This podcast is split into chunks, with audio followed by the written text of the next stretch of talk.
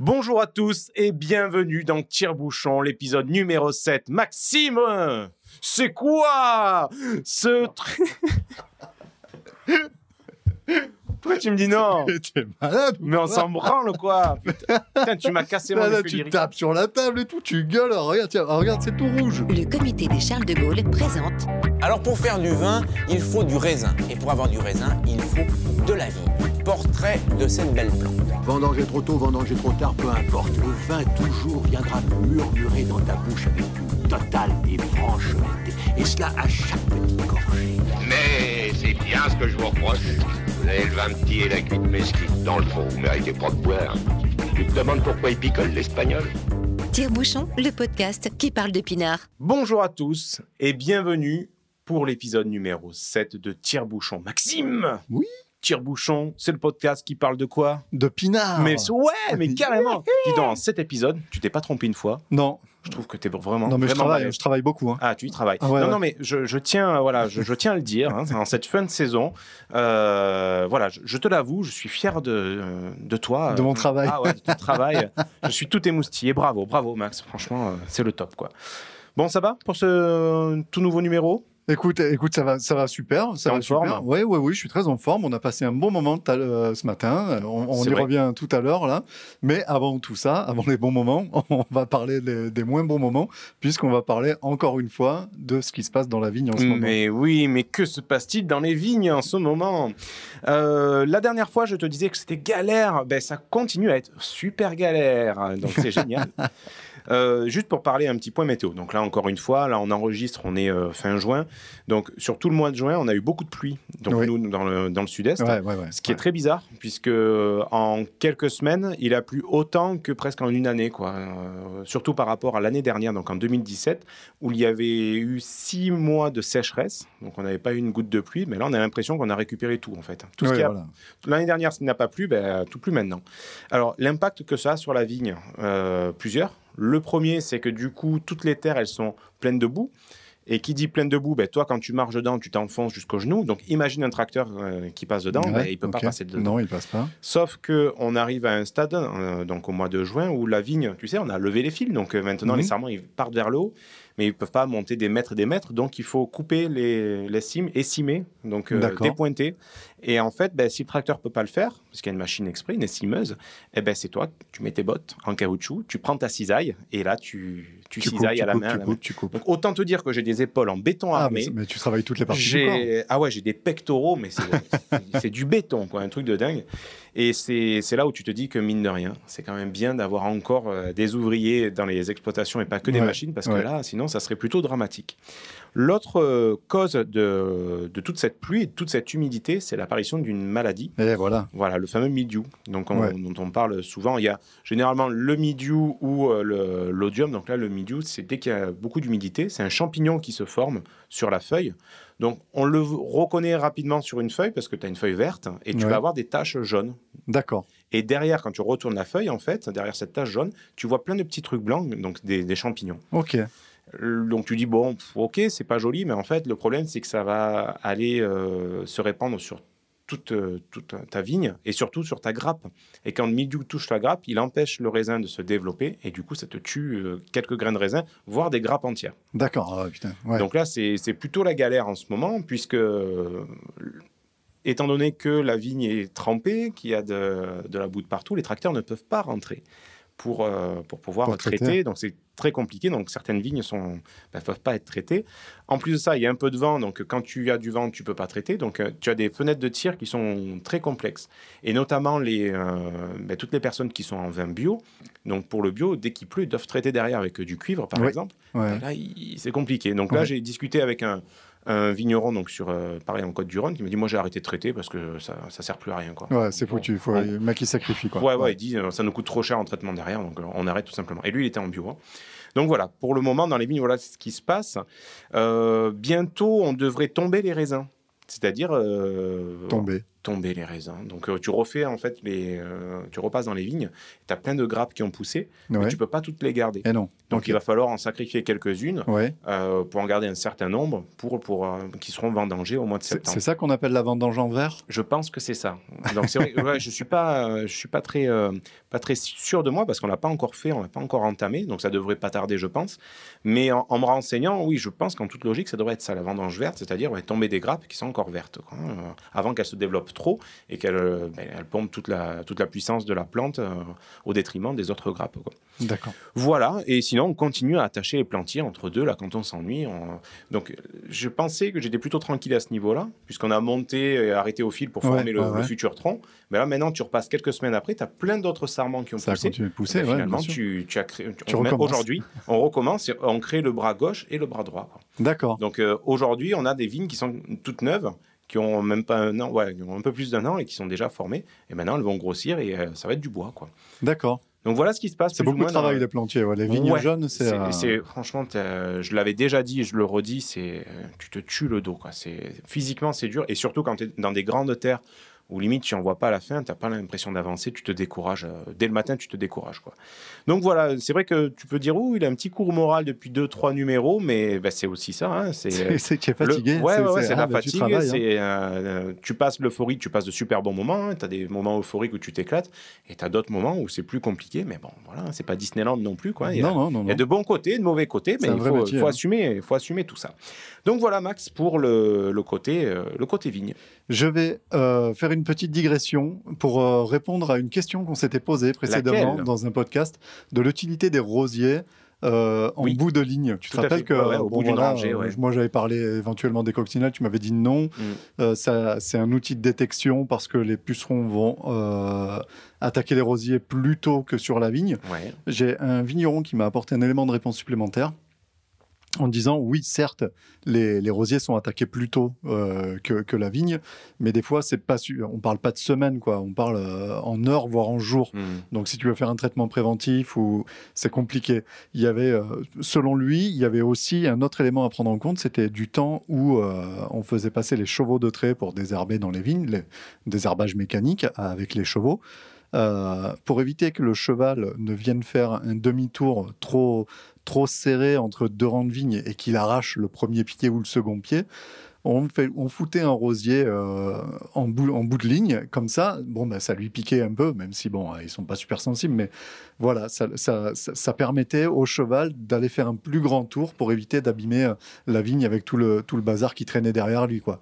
C'est mignon comme histoire. Oui, C'est peu probable, mais c'est mignon, oui. euh, je suis, euh, il se trouve que je travaille avec euh, quelqu'un qui élève des chevaux aussi, qui m'a dit nous quand on va promener dans le Luberon, les chevaux ils passent à travers les ronces et tout, ils sentent rien.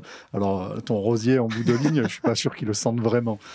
Néanmoins, je pense qu'il y a euh, Oui, véritablement quelque chose. euh, peut- peut-être que ça aide à faire un plus grand tour. Peut-être. Voilà. Alors moi, je m'étais renseigné aussi de mon côté et on, m'avait dit que c'était surtout pour détecter des maladies. Alors pas le- les pucerons, une maladie. Alors euh, j'ai un trou de mémoire. Je sais plus si c'était l'odium ou le midiou. Justement, je crois que c'est l'odium.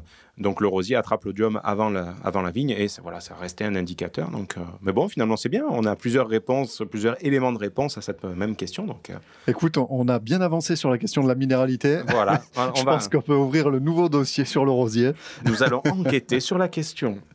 Bon, et tout à l'heure, j'évoquais qu'on avait passé un agréable moment ce matin, Oui. puisque euh, tout au long de cette année, on vous a dit allez chez les cavistes, allez chez les cavistes, achetez votre vin chez les cavistes, ils sont de bons conseils, ils, ils ont des bons vins chez eux, euh, ils sont là pour ça, allez-y. Donc, euh, on ne s'est pas soustrait à, à l'exercice, nous sommes allés rencontrer les cavistes ce matin même, on y est allés tous les deux. Exactement, main dans la main. Donc on était très mignons sur le trottoir.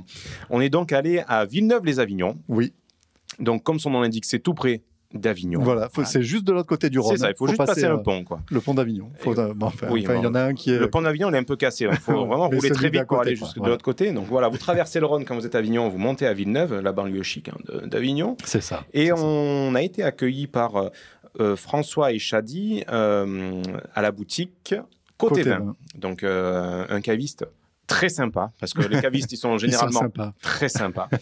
Euh, et on a parlé de quelque chose, d'un sujet précis, d'une thématique que l'on voulait absolument aborder en cette fin de saison, c'est le rosé. Eh oui, on est en plein, en pleine période estivale là, et on va tous commencer à boire du rosé.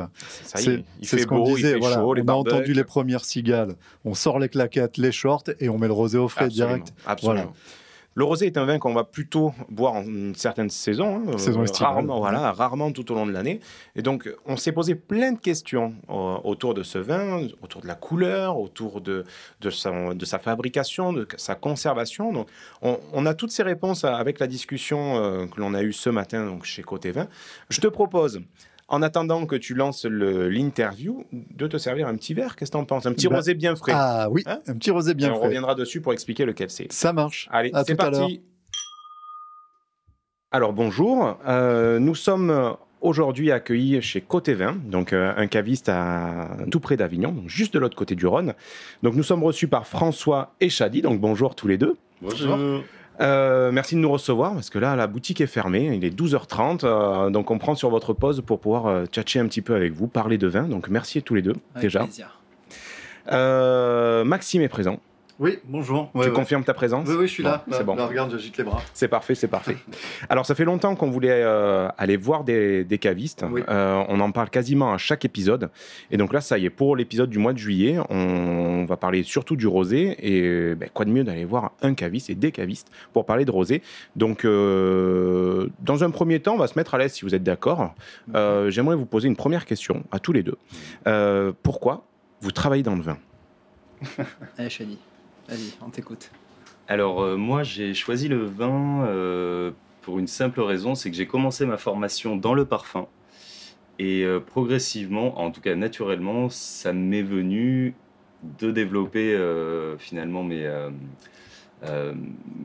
alors on va Tes sens mes sens, effectivement, pour justement avoir un lien avec mon produit parce que je suis quelqu'un d'intuitif et j'ai besoin d'avoir ce lien et de peaufiner et de d'apprendre sur, euh, sur ce domaine, sur ce secteur d'activité qui est très riche. Ok. François? Et euh, ben, moi, c'est juste par passion en fait. C'est, euh, je suis tombé dedans euh, tout petit. Ma maman me faisait goûter des vins à table, et puis euh, au fur et à mesure, ben, c'est devenu. euh, Moi là-bas, je suis sportif, donc c'était euh, beaucoup de sport plus jeune, euh, des compétitions dans tous les sens, une fac de sport quand même à la base. Et, euh, et je me suis dit à un moment donné que la fac de sport me plaisait plus, et euh, j'ai décidé de faire une école hôtelière pour devenir sommelier. Donc j'ai fait ça pendant, euh, pendant quelques années, on va dire 8 ans à peu près, 6, ouais, 8 ans. Et un jour, euh, les horaires, les contraintes de la sommellerie, de la restauration m'ont poussé à ouvrir ma cave. Et puis voilà, maintenant, ça fait, euh, c'est la 12e année ici, donc euh, on est assez content. On est fiers surtout. Vous avez commencé par le terrain pour se consacrer plus tard à la troisième mi-temps, en fait. C'est ça, exactement. exactement.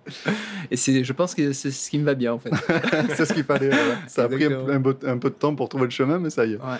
Et, euh, et du coup, euh, voilà, nous, toute l'année, on a dit du bien des cavistes, on a dit allez chez les cavistes, on a poussé les gens à pousser votre porte. Ouais, c'est ce qu'il faut faire. euh, et donc, vous, comment vous définiriez le rôle d'un caviste?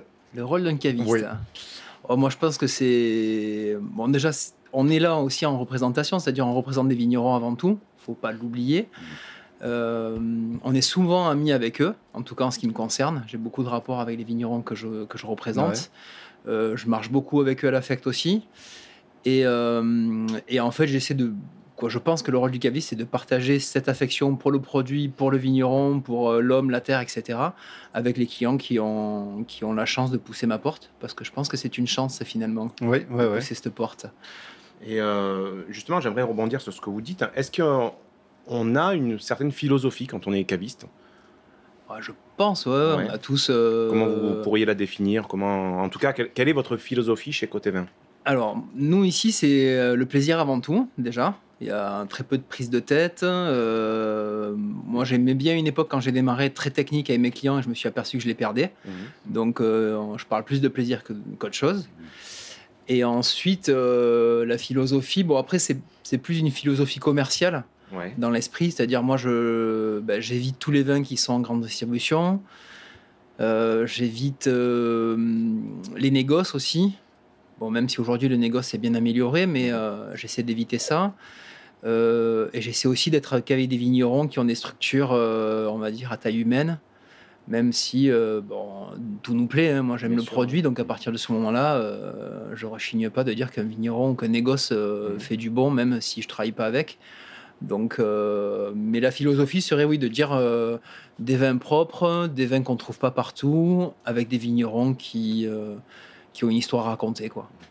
La boutique ici, la, la boutique euh, physique là, qui est très Ouais. jolie d'ailleurs, on va prendre quelques photos, on les diffusera sur les, sur les réseaux, comme d'habitude. Et euh, elle, est, elle est née quand? C'est quoi l'histoire de la boutique en fait? Alors, ça a démarré. euh, moi, j'ai démarré à Boulebon, en fait. Donc, euh, petit village pas très loin d'ici.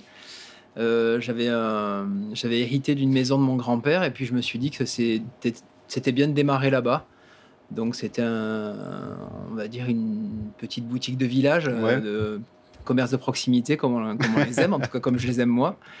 Et on a démarré là-bas. Après, euh, quelques difficultés, puis on a envie de s'agrandir, de faire un peu mieux et tout ça. Et en 2011, euh, ben, je suis venu sur, euh, sur Villeneuve.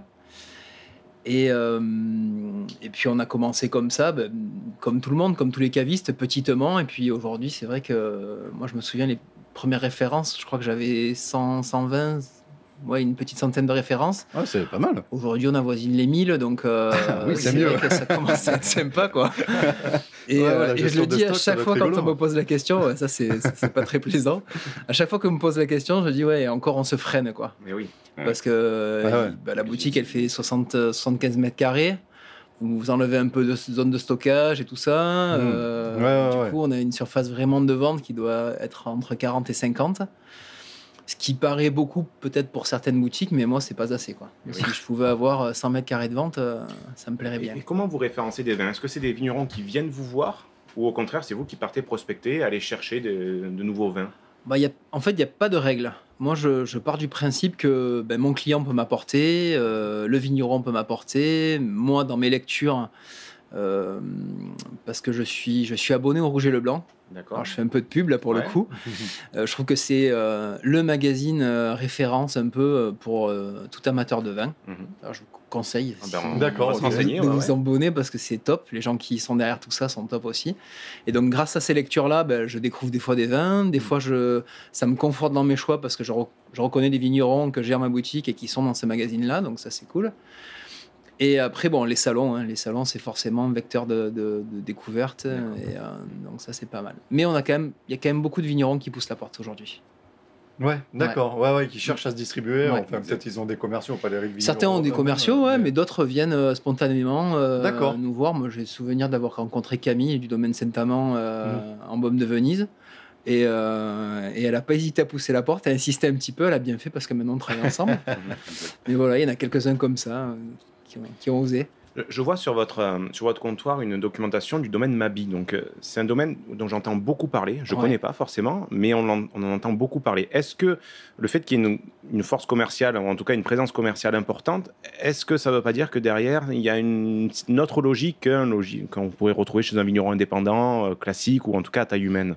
Alors, ben, domaine ma vie, c'est la taille humaine en fait. hein. Ouais. Richard, Richard a fait partie de ces vignerons qui ont insisté pour bosser avec moi. D'accord J'ai refusé au début parce que ben, j'avais pas la place euh, sur son appellation en Lirac et euh, en Lirac et en Tavel. Et euh, aujourd'hui, en fait, il, ben, il a une part euh, vraiment importante dans la boutique parce qu'on on bosse ensemble, on le représente au niveau de la restauration aussi. Et il nous fait confiance, on lui fait confiance aussi, et on se voit régulièrement. Il vient aussi faire des apéros à la boutique D'accord. ouais. Régulièrement. Donc, euh, donc voilà, c'est euh, non, c'est un vrai vigneron et, euh, et c'est un petit domaine en fait, c'est domaine familial. Donc, Ah oui, c'est fou. parce On a j'avais- l'impression J'avais que- l'impression que c'était une multinationale presque. tout à fait, ouais. non, non, c'est vraiment un domaine familial. Je crois que c'était le père et le grand-père qui, ont- qui étaient à l'origine de tout ça. Bon, s'il était là, il vous en dirait plus, mais, Ouais. mais voilà, c'est dans cet, cet esprit-là et je pense que beaucoup des vignerons qui sont représentés dans ma boutique sont, sont comme ça, quoi, en tout cas. Alors, vous parliez de place. Là, par exemple, pour le Lirac, vous n'avez pas forcément de place. Ouais, ouais. Co- Comment vous raisonnez? Vous avez un nombre de bouteilles par appellation ou un certain métrage? Comment, Ah, j'essaie de me comment on arrive à, justement à, de constituer son limiter, catalogue? ouais, c'est très dur. Sincèrement, c'est très dur. Euh, des fois, on s'aperçoit qu'on a bah, trop d'appellations euh, dans, dans nos vignerons. Des fois, on a l'impression qu'on n'en a pas assez, qu'on n'a pas les bons. Parce Mhm. qu'on a forcément des clients qui rentrent avec des demandes un peu précises sur des, des vignerons, sur euh, un tas de choses. Donc, ben, c'est une manière aussi de découvrir d'autres vignerons, d'ailleurs. Ouais. Donc euh, voilà, c'est au, coup par coup. Alors des fois, ben, c'est comme la vie de tous les jours, on se fâche avec certains, on s'accorde avec d'autres. Donc euh, ben, Richard a eu la chance qu'à un moment donné, euh, j'ai arrêté de travailler avec un- quelqu'un qui faisait du Lirac et, Et je me suis retrouvé vers lui, D'accord. retourné ok. vers lui, pardon. D'accord, d'accord. Et vous avez des vins de pas forcément que du sud, que des Côtes du Rhône. Ah non, on a- un peu partout. On a toutes les, on n'a les- pas toutes les réfé- toutes les appellations représentées, Non. mais par contre, on, ouais, on- Beau panachage. On a un gros cas, sur la- panachage, Sur la voilà. sélection. Ouais. On peut trouver du Bourgogne, on peut trouver du Bourgogne. Ah, et on du a Bordeaux, tout. Ouais, c'est vrai que par contre, non, toutes les appellations, toutes les, pardon, toutes les régions sont représentées, mais on n'a pas toutes les appellations. Ah c'est non, pour non, ça où je dis parfois, voilà, je me limite parce que euh, malheureusement, on a, ben, qui dit, qui dit référence euh, présente euh, en visuel dans la boutique, dit aussi stock derrière. Et ça, Ouais. c'est super compliqué. Ouais, à ouais, gérer, ça, c'est difficile à gérer. ouais. Et des vins euh, étrangers peut-être? Alors, on en a un seul. Ouais. Euh, qui est un vin suisse. Alors je rigole en le disant parce qu'en fait c'est c'est juste pour neutraliser la boutique entre les rouges et les blancs. D'accord. Ça permet juste de faire la séparation entre les deux. et ce, sont les seuls en fait. hein. D'accord. Bon, c'est c'est dommage parce que parce qu'il y a beaucoup de vins étrangers qui me plaisent, mais Mm. euh, là pour le coup, euh, non, on a que la Suisse. Et en Suisse, c'est quoi le vin suisse Ouais, là c'est quel, Ah ouais, c'est on- quel cépage Alors, on je, a je suis curieux. aussi. Deux choses. En blanc, on a la petite Arvine. Ouais. Donc la- bon, l'anecdote, c'est que c'est un vigneron euh, qui est d'Uzès qui fait ça. D'accord. voilà, qui s'appelle Ok. Domaine Chabrier. Donc il a une petite Arvine en blanc et un cornalin en, en rouge.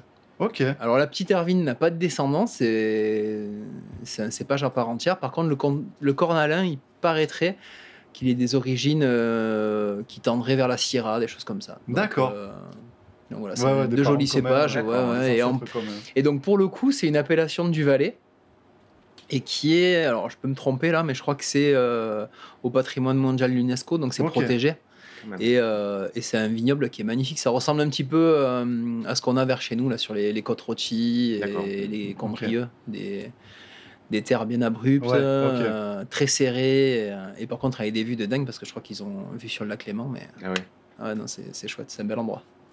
Et donc la clientèle ici, alors, c'est quel, quel, quel type de clientèle euh, vous avez On euh, a que des femmes. Trop bien. je, je plaisante. C'est le plus beau métier du monde. Majoritairement féminine, c'est vrai. C'est hein. vrai Au moins à Ouais. 75% ou. Moi, je pense, ouais. Alors des connaisseuses ou elles viennent justement pour le côté conseil euh, Bah, il y a tout en fait. hein. Ouais. ouais. On a tous les profils. C'est. euh, on a de la. Ce que j'aime pas ce terme, mais la ménagère de, de 55 ans ou fameuse, ouais. 50 ans, voilà. Celle chez ATF1. C'est ça, exactement. On a euh, des jeunes passionnés de vin aussi. On a des gens qui, bah, qui aiment bien partager. euh, donc, euh, j'ai l'impression qu'en fait, la clientèle féminine est plus réceptive au goût.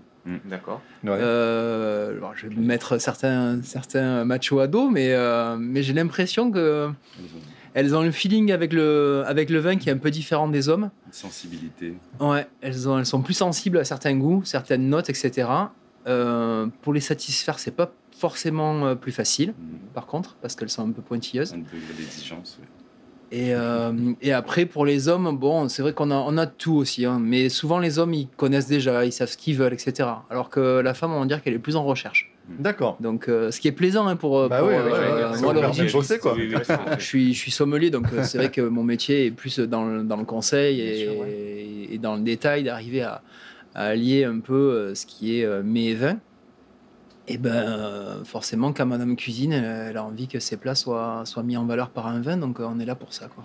Je vais poser peut-être une question idiote, mais quelle est la différence entre un onologue et un sommelier? Alors. on fait là, un peu la- l'amalgame des deux. Ouais, souvent. En fait, le l'œnologue, c'est le, c'est le technicien du vin. Mhm. Donc, c'est le, le cartésien. Déjà, pour, pour être onologue, il faut faire des études de pharmacie, donc ça veut bien dire ce que ça veut dire. Et euh, par contre, le, le sommelier, il est plus dans euh, le l'origine euh, géographique du produit. Je, je dirais ça comme ça. Après, forcément, il y a des cours d'œnologie euh, pour devenir sommelier, mais c'est pas l'essentiel. Quoi. Nous, on est plus dans euh, comment ça se, conti- ça se constitue, Mhm. grâce au cépage, grâce au terroir. On est un peu moins technique, parce que les, les œnologues, souvent, sont très techniques. Et ils sont eux dans la fabrication vraiment. Donc, euh, C'est le technicien. C'est le, ouais, c'est le technicien vraiment du vin. Et, euh, mais l'un ne va pas sans l'autre. C'est-à-dire, un- je pense qu'un bon œnologue ferait un bon sommelier. Et inversement, peut-être. Et peut-être qu'inversement, avec un peu plus d'études, un bon sommelier pourrait faire un bon onologue, mais euh, ça, c'est pas prouvé encore. hein. je, je vais rebondir avec une anecdote justement entre les liens entre la pharmacie et le vin. Ouais. Parce que c'est vrai qu'il y a, y, y un vrai lien, parce que j'avais interviewé en début de podcast justement euh, les gens de Baume de Venise, qui nous expliquaient que la coopérative qu'il y a à Baume de Venise, celle qu'on connaît, qui est au bord de la route et tout là, Ouais. Qui, qui était petite au début, c'était le pharmacien du village qui avait financé, qui avait financé ça. Donc c'était un gage de confiance. Ouais. Mais il y a un vrai lien entre la chimie du vin et, et la pharmacie. euh, donc, euh, Ah bah sûr. et j'étais mercredi dernier à Château-Turcan, donc dans le Luberon. Et en fait, le père, euh, enfin le vieux Louis Turcan, qui était, euh, qui était maire de, en Suisse, il était aussi pharmacien. Et il mettait sur sa devanture pharmacien viticulteur. il y avait les deux. Et il y avait, il y a un vrai, il y a un vrai lien entre la pharmacie et je crois qu'on m'a même expliqué que les premiers textes de, de, de- de chimie et tout qui avaient été formalisés, ça avait été fait par des, par des pharmaciens. D'accord. Voilà. Et Ah ouais. euh, un gage de, comment on dit là, Sérieux, peut-être non, pas un gage de sérieux, mais tu sais, une méthodologie pour pouvoir être vigneron et savoir euh, utiliser les béchères et tous les différents labos, Ouais, tout à Saleron et compagnie Ouais. là. Euh, c'était, ça avait- la, la- la charte avait été faite par des, par des pharmaciens, quoi. On trouve Voilà. des antioxydants dans le vin rouge. Et oui, il y a des antioxydants, voilà, c'est, un bon traitement. hein. Moi, je me suis fait opérer des dents justement hier, là. J'ai bu du vin juste direct derrière, ben, j'ai pas mal du tout. hein. C'est impeccable. Ah ouais, ouais. J'avais peur, hein, tu complet. vois, même pas, fait de bouche au moins. même pas besoin d'un doliprane, rien. rien. Euh, pour revenir au, au côté sommelier, j'ai cru comprendre qu'il y avait euh, dans, dans la corporation une sorte de différents grades, non? Pas une, euh, Ouais, différents mais- niveaux ou... Ouais, Dans, dans l'ordre des choses, en fait, euh, bah, vous avez des euh, stagiaires sommeliers, des Ouais. commis sommeliers, des sommeliers, des seconds, des chefs sommeliers. D'accord. Et après, en plus de ça, vous avez des, des mofs qui sont sommeliers aussi. Depuis, alors là, je, je- je vais dire une bêtise, mais ça fait quelques années que ça y est. C'était pas à la base, le mof a été fait pour, pour des métiers euh, Fabrique, entre guillemets. de ouais. fabrication. Voilà. Mhm. Voilà. Donc, euh, nous, il n'y a pas de transformation. hein. On, on- on vend juste, on met en avant notre, savoir. Et, euh, mais le grade ultime, oui, c'est mof euh, chez les sommeliers. quoi. D'accord. Ouais, ouais. D'accord, d'accord. Et souvent, bon, les, les, les mofs sont chefs sommeliers dans certains établissements ou même leur propre, leur propre cave, etc. Donc, D'accord. euh, ouais. Un peu comme vous, finalement. C'est Ah, ah, moi, je suis sommelier, vous avez votre propre cave. c'est ça, mais je suis pas mof par contre. je suis pas mof et, et euh, pour, être très honnête, j'avais envisagé au tout début de passer le, le concours de mof, Ouais. mais quand j'ai vu la charge de travail que c'était, je me suis dit non, on va rester, euh, on va rester Ouais, plus simple. euh, ouais, ouais. On fait pas ça au hasard, quoi. Il Non, faut non, non, vraiment non, avoir non, envie, non. quoi. Ouais. Et puis bon, les, les gars qui font ça, c'est des bêtes à concours, entre guillemets. hein. Ils ont déjà une grosse expérience et puis Ouais. ils font ça tous les jours, ils y travaillent. quoi. Moi, malheureusement, je suis pas dans les vignes tous les jours, je suis pas avec un verre à la veine tous les jours et euh, il y a une petite partie administrative qui me bouffe un peu de temps. On imagine. ouais. Ouais, léger. Euh, on parlait de fabrication. euh, Je vais vous poser une, une question sur le, sur le rosé, parce que c'est notre thématique de, de ce numéro de juillet. Euh, comment on fabrique le rosé? Alors, parfois Bah, on c'est- entend, on prend du blanc, on prend c'est du pas rouge, on compliqué, mélange, voilà, c'est ça. ah, c'est comme ça. Voilà, C'est exactement facile. plus on met de blanc, plus il est clair. voilà, exactement. Non, c'est un peu plus complexe que ça, heureusement d'ailleurs. Mais ça fait partie, en fait, c'est ces idées reçues qu'on a sur le rosé, hein. quoi, sur le vin en général. hein. Mais beaucoup d'idées reçues sur le rosé. C'est vrai qu'on Ah, va essayer d'en parler avec vous. C'est dingue, quoi. C'est assez incroyable. Non, non, il y a, bon, on va dire, deux méthodes essentielles. C'est-à-dire, euh, soit on a des rosés qu'on appelle de presse, Ouais. qui sont généralement euh, sur, des, sur des zones comme euh, tout ce qui est Provence, en fait, des rosés très clairs. Mhm. Et après, on a des rosés de saignée. Alors là, si, pour, pour que ce soit clair pour tout le monde, le rosé de saignée, c'est un peu ce qu'on fait à Tavel, quoi. Alors, Voilà. C'est-à-dire. Donc, c'est-à-dire, on commence euh, comme si on voulait faire un rouge. Ouais. Voilà. Et en fait, euh, au bout de quelques heures de macération, bah, du coup, on, on fait une saignée. Donc, on retire un jus Mhm. qui est un petit peu plus clair, donc qui est rosé. D'accord. Mais souvent, on a des couleurs euh, rosées un petit peu plus soutenues, quoi. Donc, d'où la couleur du Tavel. D'accord. Voilà. Ou certains côtes du Rhône. Après, bon, il y, a des- y a des vignerons qui ont décidé d'utiliser un peu les deux méthodes pour faire leur rosé. Mhm. Donc, du coup, ils vont extraire un petit peu plus de matière.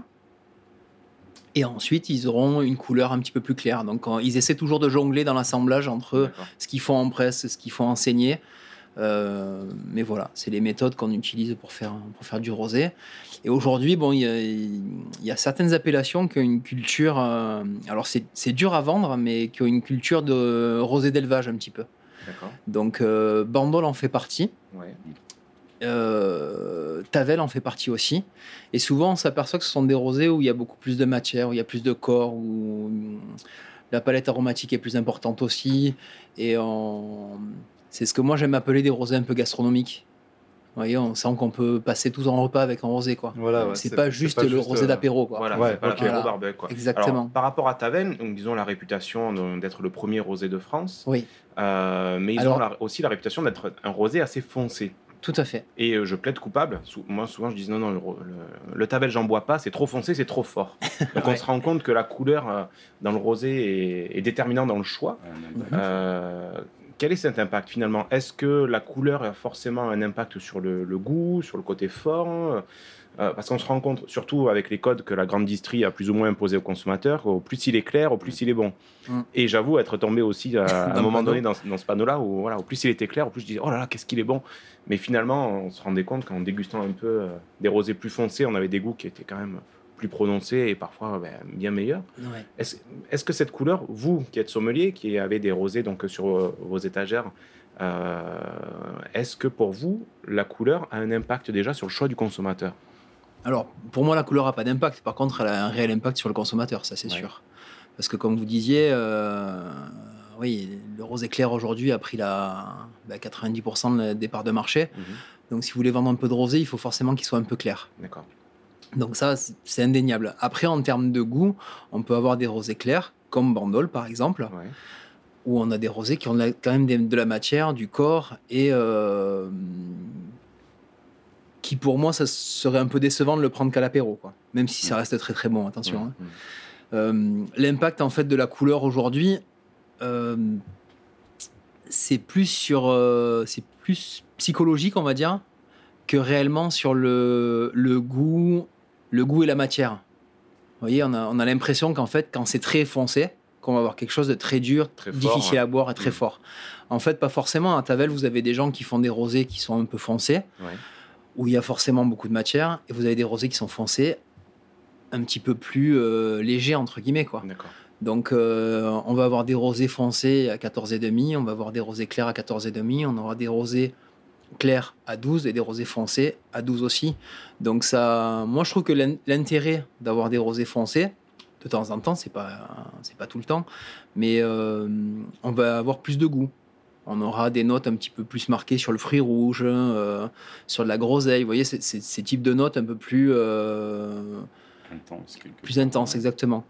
Après, sur les rosés clairs, souvent on a des notes un peu plus florales, euh, sur des fruits euh, à chair blanche, euh, sur des choses comme ça. Quoi. Donc c'est vraiment une histoire de goût. Après, c'est vrai que l'impact euh, ben, marketing est Voilà, la- important. la, quoi. couleur est, voilà, reste déterminante. Ah ouais, un petit peu, ouais, quand même. Et euh, par rapport à Tavel, je ne sais pas si vous avez la réponse, est-ce qu'ils ont dans leur cahier des charges de l'appellation Tavel euh, Une couleur Une couleur à respecter, justement, ouais, une colorimétrie c'est euh, Un bien râle, tu précise, sais. ouais, ouais, Alors, avec un nuancier. Je je pourrais pas l'affirmer euh, en disant voilà euh, dans le cahier des charges c'est comme ça, mais euh, je connais aucun Tavel qui soit clair aujourd'hui. C'est vrai, hein, Ouais. ouais. C'est peut-être pas formalisé euh, dans un texte, mais. euh, Mais ça fait partie de leur identité peut-être aussi. Ouais, voilà. peut-être, ouais. Ouais. Parce que quand on dit en fait premier, euh, premier rosé de, de France, c'est dû en fait à la création de, de l'appellation. Ouais, Donc c'est pas dû ni aux quantités ni à la qualité et tout ça. Donc est-ce que à la base les premiers rosés qu'on a fait en France, la charte était de faire du rosé foncé comme ça Mhm. et que eux l'ont gardé du coup parce que c'est leur identité? Ça c'est possible je pense. Après qu'il y ait vraiment des écrits euh, en disant voilà le tabel c'est telle couleur. Colorimétrie, ouais, ça Non, paraît un peu- Je je suis Ah, pas un sûr, mais strict, je ouais. peux me tromper. hein. Peut-être qu'on aura des Ça réponses euh, Question à creuser peut-être. par des ouais. vignerons. ouais. J'ai j'ai encore une question sur le rosé, parce qu'on nous a affolé sur Internet avec plein d'articles et tout. Pén- Pénurie cet été ou pas? Vu le printemps euh, dégueulasse qu'on a eu, euh, je pense pas qu'il y ait de pénurie. Ça va. Mais euh, On non, en fait, bon, la- la- l'urgence le- était de dire en- qu'on risquait d'en manquer parce que forcément, il y a eu des pertes par rapport aux millésimes passés. Ouais. Mais euh, bah, comme je ne peux pas dire qu'aujourd'hui, ce soit un- ça reste un produit qui est saisonnier, mais on en consomme toute l'année. C'est-à-dire la- la- l'augmentation de la consommation se fait forcément avec le soleil. Donc, Oui. comme on est dans une région où dès qu'il fait un peu beau, ça claque du rosé dans tous les sens, je pense qu'ils se sont dû s'affoler en se disant si on leur dit pas qu'à un moment donné on va manquer du, de rosé, euh, on n'en aura plus. Quoi. Mais bon, qui se rassure, il y en aura pour tout le monde. Et, Ah ouais. euh, et puis, je pense Bon, que le, vous en avez alors. le temps venir. nous a bien aidé. galère, ils peuvent venir ici. Ah c'est ouais, il n'y a bon. pas de problème. A On mettra l'adresse sur la page C'est Facebook. bon, pas de souci. Ouais, ouais, c'est clair. Et euh, par rapport au- à ce qu'on y met dans ce fameux rosé, est-ce qu'il y a des cépages que l'on retrouve obligatoirement euh, dans le rosé? Des- des Sur cépages toutes les appellations? Voilà. Est-ce qu'on a des, euh, un dénominateur commun sur les, sur les Mélange cépages? euh, pas forcément, non, non. Parce qu'on voit très bien qu'on a, en fonction des régions, certains vont utiliser de la syrah Mhm. pour faire du rosé, euh, certains. Bon, je vais pas vous cacher que la star à une époque du rosé, c'était le cinsault, Ouais. Parce que c'était le cépage emblématique pour faire du rosé. Tout le monde en mettait à tour de bras, et on s'est vu, donc on a vu aujourd'hui que ben, ça marchait très bien euh, ben, de faire une saignée sur un grenache, de ouais. faire une presse euh, sur des mourvèdres. euh. donc voilà, il y a, je pense qu'il n'y a pas de règle. Après, la règle, c'est que ce soit bon. Euh, je pense que ça, c'est la règle pour tout le monde. Que l'amateur, éclairé ou pas, se fasse plaisir avec. Et je pense que bon, ça- là, il est essentiel. Quoi. Après, c'est vrai que on a tous des, euh, des tocs, entre guillemets. Je pense que les vignerons en ont aussi. Euh, certains on se sont dit qu'à un moment donné, on pouvait faire du rosé avec de la syrah et ils se sont lancés à corps perdu là-dedans. Ouais.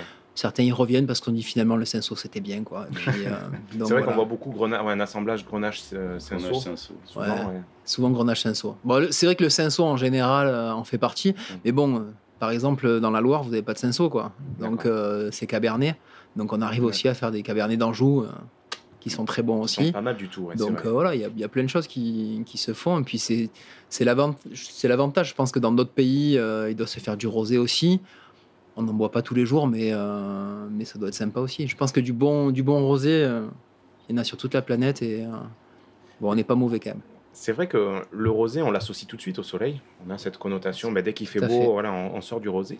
Est-ce que ça a dû être inventé un jour, cette, euh, cette, enfin, cette façon de consommer le rosé, puisque finalement, le rosé, c'est un rosé frais, enfin, c'est un vin frais, mais le blanc l'est également. Donc, Ouais. euh, est-ce qu'un jour, quelqu'un a dit, bon ben voilà, on va marketer comme ça, on va, on va pousser dans l'esprit de- des clients que le rosé, on le boit en été? Est-ce que ça, c'est quelque chose que vous avez peut-être euh, entreaperçu quelque part ou- Franchement, alors là, je- Je vous pose une colle. C'est étonnant, non C'est c'est pas une colle, mais je l'ai jamais pensé comme ça. Ouais. Donc, euh, ben, je pense que je suis peut-être trop jeune pour répondre à cette question. Mhm. Mais euh, je me suis aperçu, en tout cas au tout début euh, de ma formation, que le rosé était saisonnier. Donc, on nous l'a inculqué quelque part. quoi. Ouais. Est-ce que c'est dans notre éducation, dans la fabrication? Il faut savoir que quand même, c'est le premier vin de l'année, Ouais. le rosé, après les primeurs. Bien sûr, bien sûr. Donc euh, le rosé, c'est le premier vin de l'année, c'est quelque chose de clair qui se consomme euh, facilement. Les arômes sont très flatteurs souvent, donc euh, voilà. on- nous, on le lit souvent au- au- à la météo. Ouais. Donc euh, je pourrais pas être, euh, je sais pas, formel avec pour répondre à cette question, mais il y a une histoire d'éducation et Je pense un peu à ça, comme on nous a, enfin, au début du XXe siècle, on- les, les fabricants, les fabricants de lait, j'allais dire, les, les producteurs laitiers, en tout cas la filière laitière, a inculqué ça en disant voilà, le lait c'est bon pour les enfants, c'est bon pour la croissance. Et maintenant on en revient en disant ouais, mais finalement c'est pas trop ça. Mais ouais. c'est rentré dans les mœurs parce qu'à une certaine époque, une filière a poussé, a fait du lobby par rapport à ça. Donc vrai. peut-être que pour le rosé, il y a eu la, la même chose à un moment donné. C'est du vin qui se vendait pas et on a essayé d'y trouver euh, un intérêt euh, saisonnier. Après, il y a sans doute un intérêt économique aussi. Hein. Faut pas, Mm. Là, faut pas se leurrer. Mais je pense que le fait de faire un peu de rosé et d'avoir la possibilité d'avoir une trésor un petit peu plus saine grâce au rosé, Ouais. ça peut vous permettre aussi de faire du rouge et des blancs qui peuvent rester en cave un petit peu plus, etc. Donc, euh, je pense que tout est lié. Ouais. Je pense que tout est lié. Bah, le primeur en fait partie. Hein. Faut Bien pas, ça faut pas se, faut pas se leurrer. Le, le, le primeur, que ce soit en Beaujolais, en Côte-du-Rhône, dans les Muscadets, je pense qu'aujourd'hui, le primeur, il doit s'en faire un peu partout en France. Ben, j'ai l'impression que euh, c'est une petite manne financière qui fait du bien aux, so- qui fait du bien aux viticulteurs, Mhm. aux domaines, aux châteaux, et que tout le monde peut en profiter. C'est très bien parce que du coup, c'est assez festif pour le consommateur. Mm. C'est le premier vin de l'année, comme, Ouais. comme on disait. Et la suite, c'est le rosé. Donc après, euh, Ouais. voilà, c'est une suite logique peut-être. euh, Voilà, ouais, ouais. Je pense aussi qu'il y a le lobby des camions de pizza qui joue là-dedans. Ah oui. Qui offre des bouteilles de rosé à chaque Oui, fois. Les rosés sont tellement bons pour décaper les. Ouais, ouais, c'est pour nettoyer la robinetterie, ouais, c'est super. Si on va par là, il y a peut-être aussi la FIFA qui a un rôle à jouer, Ah je oui. sais pas. Ouais, en ce moment, ouais, ça doit marcher comme ça aussi. Par rapport à une bouteille qui serait achetée aujourd'hui, par exemple, donc euh, pour l'été, euh, la consommation est quasi directe ou on peut euh, le garder quelques mois, quelques semaines, Alors, euh, il y a quelques années, je sais pas.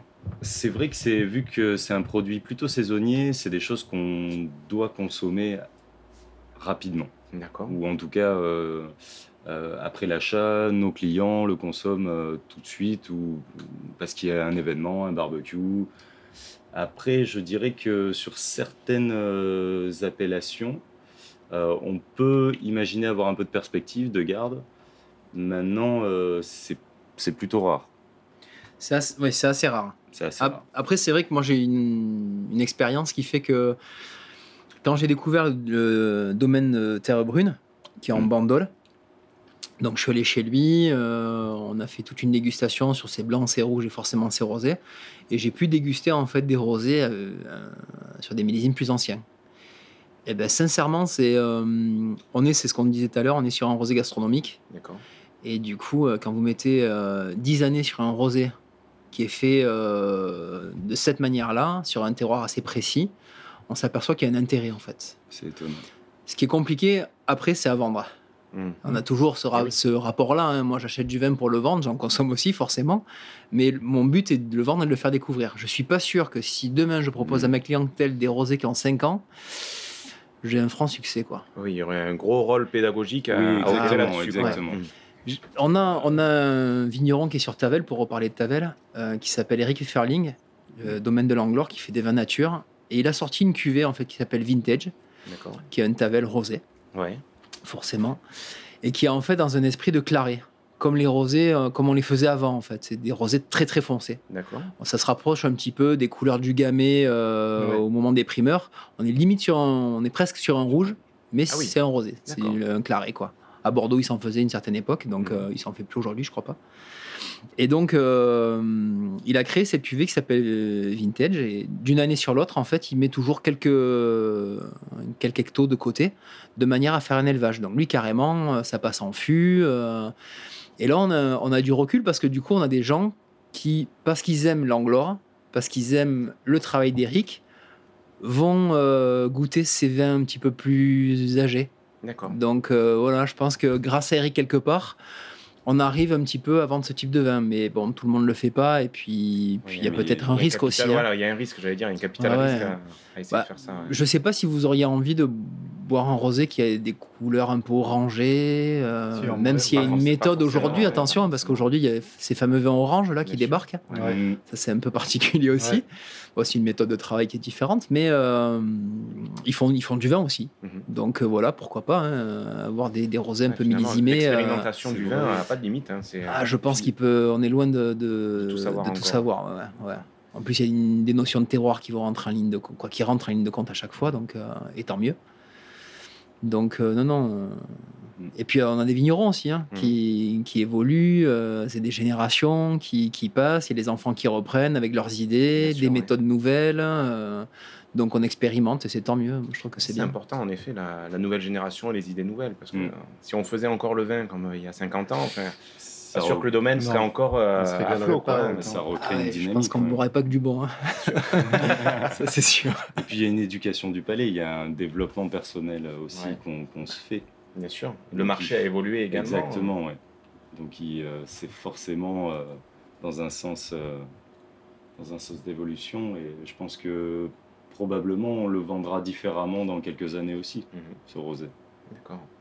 Be- Beaucoup de rosés, comme d'autres euh, vins, que ce soit blanc ou rouge, euh, arborent fièrement des médailles. Ouais. Est-ce que vous pouvez, qu'est-ce que vous en pensez vous de ces fameuses médailles? Mm. qu'on voit surtout sur les étalages en grande distrie, sur les, les grands rayonnages Est-ce que c'est du pipeau? Est-ce que ça a une vraie valeur ajoutée? Est-ce que ça a une vraie valeur tout court? En tout cas, pour le consommateur, c'est un, c'est un repère. C'est vrai que moi qui viens de, de la grande distribution, euh, pour lui, c'est euh, c'est quelque chose qui, qui, va le- qui va en tout cas l'interpeller. D'accord, ouais. Maintenant, euh, d'être passé de l'autre côté, Je suis, euh, je suis assez, assez partagé. Je laisserai euh, répondre François sur, Sur ce sujet, Sur ce euh, sujet, épineux. épineux, effectivement. Non, moi je vais, je vais te poser une question toute simple. Ouais. T'as fait Sciences Po T'es diplômé de, de Sciences Po? Pas du tout. Pas du tout. T'as présenté le concours? Non plus. Pas du tout. Donc t'as pas une médaille de Sciences Po? D'accord. Voilà. Ben, le vin, c'est un peu pareil. Les concours, les médailles, c'est pareil. Il y a ceux qui s'y présentent, qui ont des médailles, et ceux qui s'y présentent pas Ouais. n'ont pas de médaille. Alors, est-ce que celui qui a une médaille, il est meilleur que les autres? Le jour J, à ce moment-là, de ma question. voilà, Euh, le jour J, que- à ce moment-là, il a eu sa médaille ouais. parce qu'il était bon. Après, je pense que dans les mêmes appellations, il y a, il y a du mieux, il y a peut-être du moins bon aussi, mais euh, voilà, c'est toujours pareil. Il a- faut se présenter au concours pour voilà, être bon. Est-ce que certains concours sont pas un peu faussés entre guillemets? C'est-à-dire qu'en gros, on- parfois on Ah, impose bah- une médaille, mais le, oui, c'est la, c'est la foire du je vais, village. je vais mettre du monde à dos, mais euh, c'est sûr que quand vous avez une médaille au concours de Paris, que euh, vous avez une médaille euh, de Poulcastin, Mm. c'est pas la même chose, quoi. C'est pas du tout la même chose. Il y a plus de monde au concours à Paris que- qu'à un concours local, donc euh, oui, forcément, il y a plus d'impact. Et ça, c'est important parce qu'en fait, les médailles, elles sont, euh, elles sont, elles sont données, mais sur le panel qui est présenté. C'est ça. Donc, Mm. vu que les grandes appellations, les grandes étiquettes, elles n'ont pas intérêt à. ils- Oui, ils sont ils pas en passent même concurrence pas. dessus. Quoi, Ils oui. sont pas en concurrence dessus. C'est le meilleur des présents les- Bah, qui est médaillé. Alors Donc, moi, ce que euh, j'aimerais bien voir, un de ces, de- quatre, absolue, ce qui serait très très bien, c'est qu'en fait, on, on arrive, euh, bon, ça se fera pas parce qu'on est, ils sont trop nombreux, mais que les que les grands là, toutes les toutes les Oui. stars, les grands domaines, les grands vignobles, les tous ces grands vignerons. Euh, fassent un concours de grands en fait. Ouais. Alors pas d'adultes. hein, non, non, mais, euh, euh, mais comme il y avait eu un classement sur les grands crus de Bordeaux où ça, il y avait, il y exactement. avait, euh, il y avait que des vins à 300, 400, 500 balles la bouteille et je crois que numéro 2 c'était un gars qui valait 17 euros la bouteille quoi. mais parce que discussion à l'aveugle, et- enfin dégustation à l'aveugle et tout et, euh, et ils l'ont pas vu arriver quoi pour de vrai. Ouais, ouais, moi, moi j'aimerais bien ça. Ça, serait pas Ouais, mal qu'on ait exactement qu'on ait les Pétrus, les Aubryon et compagnie sur un concours tout à l'aveugle là, parce que sinon euh, là c'est c'est moins rigolo. Mais euh, qu'on les ait tous et que et que voilà on puisse euh, on, on puisse en profiter et puis qu'on qu'on- peut-être qu'on ait quelques certitudes aussi. Ouais. Peut-être qu'ils ont, ils- certains euh, mesurent le risque. hein. Ils se disent, ont toutes leurs images, toute leur image qui, qui Bah, peut je- vaciller sur un concours comme ça. Je, suppose euh, en fait que ceux qui sont à Bordeaux, euh, on sait à Bordeaux il y a, des, il y a un- donc le, le, classe, le fameux classement des crus classés, etc., qui a été érigé, je sais plus, par Napoléon à cette époque. je- et euh, ça va de 1 à 5. J'imagine que le 5 euh, aimerait bien que ce concours existe. Quoi. Bien sûr. ouais. Je suis pas sûr que le premier, euh, il en ait envie. Ah, il quoi. a pas envie de se brûler les ailes. ouais. Voilà, donc euh, moi le jour où j'aurai un concours à l'aveugle où on me dira bah, finalement c'est Petrus qui est devant et qui est devant la Romanée Conti, Mhm. voilà ça me ferait bon, ça me ferait pas plaisir parce que je préfère la Romanée Conti.